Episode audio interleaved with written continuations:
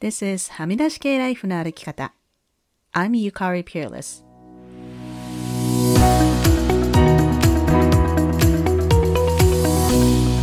周りが決めた道からはみ出して自分だけの生き方をする人を応援するポッドキャスト。はみ出し系ライフの歩き方。Welcome to episode 235. 皆さんこんにちは。ピアレスゆかりです。先週は土日と仕事が入ってしまったのでお休みしました。あっという間に1月もそろそろ終わりですね。まだ春とまではいきませんが、少しずつですが日が長くなってきて嬉しいですね。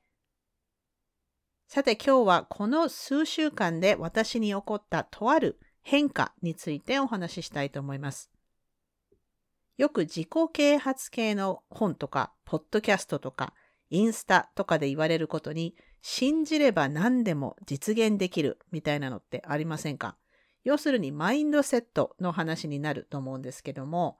ことわざだったら、意志のあるところに道は開けるっていうのがありますね。簡単に言ってしまうと、私たちにはできないことは何もない。ただ信じることが大事なんだ。みたいな話です。これ私も確かに自分にはできないことはないと、まあ基本、頭では理解できています。本当にやりたいことっていうのはほとんどの人たちは実現できてると思うんですよね。逆に言うと、私はよくこう医者になりたかったとか、弁護士になりたかったって言いますけど、実は本当はそこまでなりたいわけじゃなかったんだと思うんですよね。私は勉強が苦手という意識があるので、医者とか弁護士になるのにこう6、7年学校に通い続けるのは無理みたいな。これって私が自分で自分にリミットを課しているわけですよね。まあ本当になりたかったらこうヒーヒー言いながらも医大とかロースクールとか行ってると思うんですよね。これまさにマインドセットの話で、私には無理って思っているからできてなくて、まあ正直に言ってしまうと、こう医者とか弁護士になるっていうのは、私にとって興味のあることではあるけれども、私の人生の中でどうしてもやらないといけないことではなかったということなのかもしれません。じゃあ自分が本当にどうしてもやりたいことを実現するには、自分にはできるって信じるだけでいいのか？という問題が出てきますよね。例えば、100万長者。長者ってめっちゃ古い言い方ですけど、まあ、ミリオネアとかビリオネアとかね、こう、超お金持ちになりたいって、それはもう私はなれるって思うだけでいいのか？私もね、その辺以前からちょっとそれどうなんて思ってたんですけど、で、数週間前に仕事でもどうしても解決できない問題があって、こう、それを解決しないとかなりやばい。っていう状況に陥って、こう、うわーっとこう、結構ストレスが溜まってたんですけど、先週のニュースレターに書きましたが、こう、ポジティブに delusional。delusional っていうのは、こう、思い込みが激しいっていう意味なんですが、本当にね、こう、マインドセットを変えるつもりで、絶対うまくいく、絶対うまくいくっていう、こう、確証は何にもないんだけど、とにかく絶対解決するって 激しく思い込んだら、全く思いもよらなかった方法でサクッと解決したんですよね。もうびっくりしました。で、気がついたことは、こう、単にこうなるといいなと思うだけじゃなくて、本当に信じることなんですよ。そうすればできないことはないんじゃないかなと思いました。まあもちろんね、こう現実的に可能なことじゃないとダメですよ。こう明日空が飛べるようになりたいとか、そういうのはダメです。でもこう問題が起こった時に最悪の結果を考えて、ああもうどうしようどうしようって悩むんじゃなくて、ちょっとどうやって解決するかわかんないけど、とにかく絶対うまくいく。と本当に信じると、そこからね、なんか何かの力が働いて解決するんですよね。で、まあこういう話ちょっとスピリチュアルすぎて苦手な人もいるかもしれないですけど、まあでも最悪の場合ばっかり考えてたらうまくいかないのも当たり前だと思いませんか？私ね、昔、もう20年くらい前に、私がまだ最初の夫と結婚していた時に仲良くしていた友達夫婦がいたんですね。でもまあ数年後にその夫のカップルの夫の方が浮気をしたことが発覚して、まあ彼女たちは離婚してしまうんですけれども、で、浮気が発覚した直後にまあ彼女を慰めるためにみんなで集まって飲んでたんですけど、そしたら彼女が I always thought he would cheat on me って言ったんですよ。あの、彼絶対浮気すると思ってたって言ったんですけど。で、まあ、その時私は口に出して彼女には言わなかったですけども、No wonder he cheated on you って思ったんですよね。そら、そりゃ浮気するでしょうよって。絶対彼は浮気すると思ってたって彼女が言って、っていうかまあ、なんでそんな人と結婚したのっていうのはさておき、こうずっと悪いことを予測して、それが実現しちゃったってそ、そ、そりゃ実現するだろうよって思ったんですよね。なんかはっきり言って、こう、激しくポジティブに思い込んだら、なんで実現するのか？科学的な証拠っていうのは私には提示できません。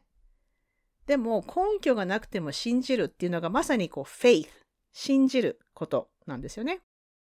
この確信と信じることの違いっていうのは以前にもブログに書いていますので、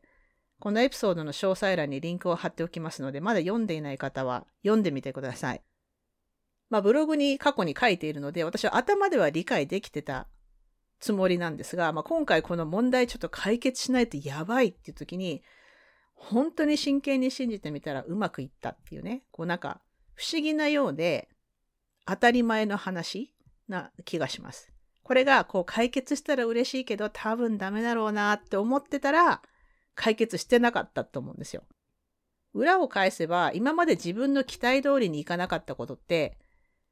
多分自分にはできるっていう信念が足りてなかった。こうどこかでやっぱ無理だよなと思ってたんだなと実感しました。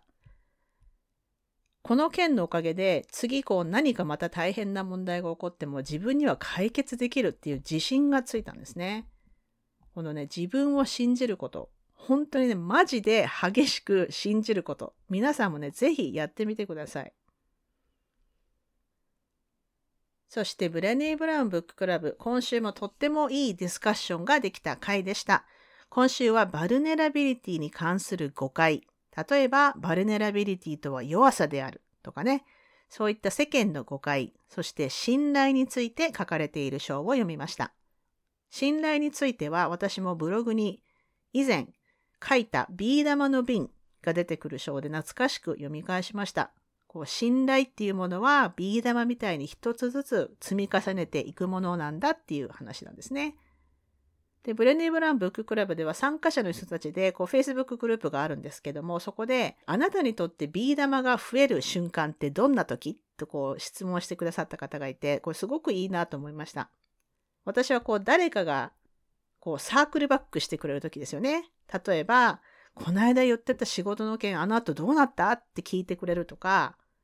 そういうことがあると、あ、この人私の話ちゃんと聞いててくれたんだって思って信頼が増すんですよね。あとこう、こないだ時間なくて話せなかったけど、こないだのあれすごい良かったよってこう、わざわざ時間をとって伝えてくれるとき、あ、この人を信頼できるなってこう、ビー玉が一つ増えるんですよね。あなたはどうでしょうか？もしよかったらメールや SNS で教えてください。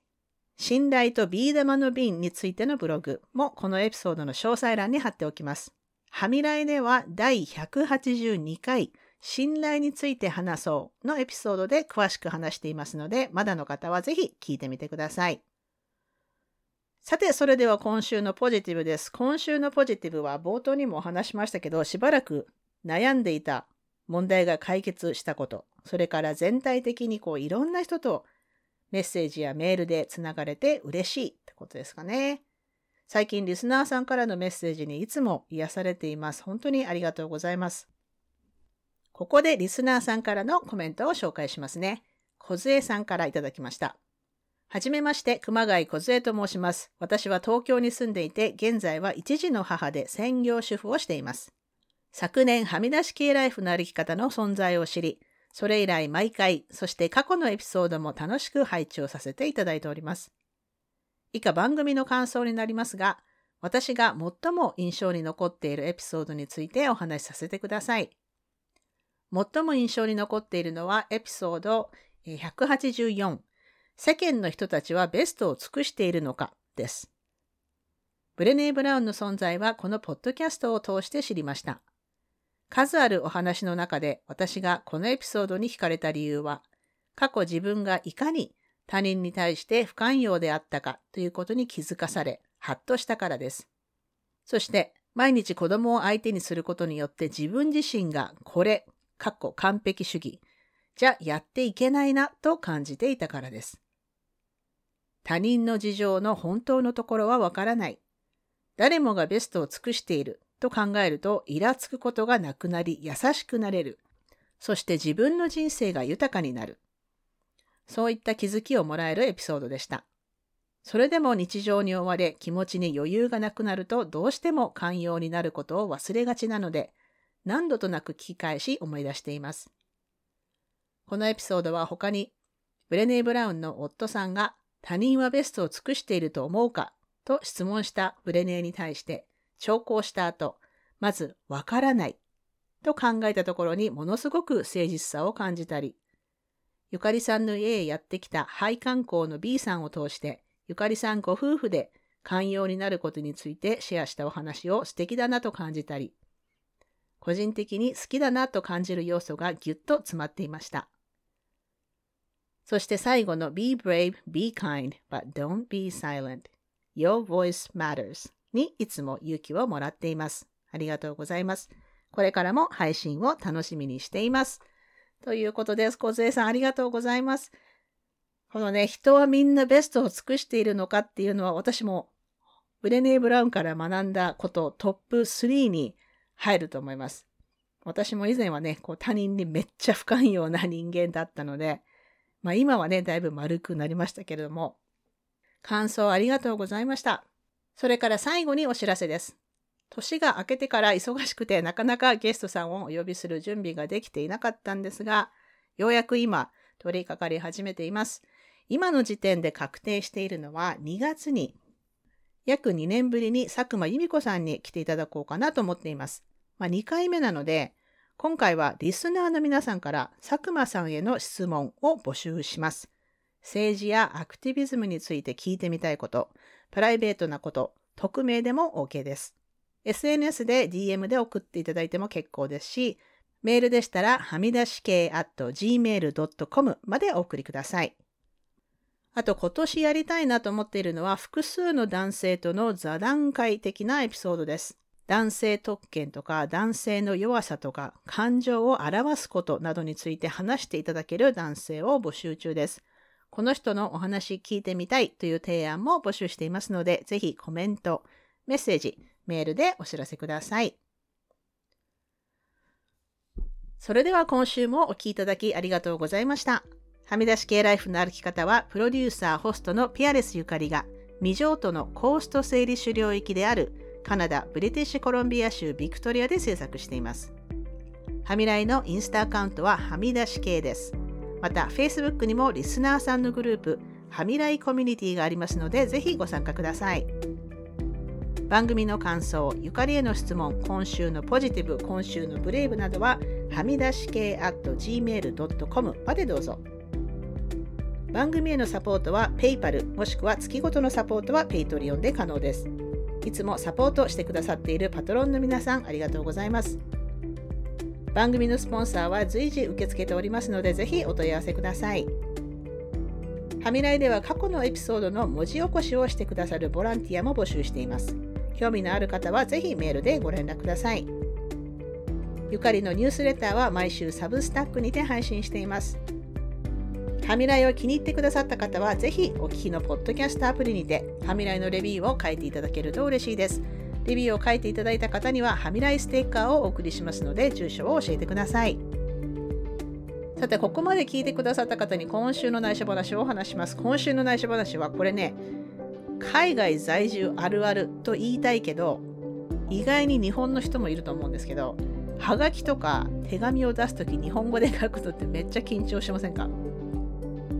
この間私はあのお茶の初釜っていうこう儀式にお呼ばれしたんですけれどもこうお年賀って書いてちょっとお金を包む時にねこう封筒に字を書くのにめっちゃ緊張しましたこう、最近なかなかこう手書きすることってないじゃないですかで私は手紙とかカードとか、まあ、英語では結構出す方なんですけれどもこう茶道の先生に出すお手紙とかめちゃくちゃ緊張しますよね。こう漢字を間違えないように、確認しながら書いたりして、もうなんか手が震えますね。私だけですかね。皆さんどうでしょうかというわけで今週も黙らない女、黙らない人でいてくださいね。Be brave, be kind, but don't be silent. Your voice matters. Stay safe, everyone, and thank you for listening. Bye.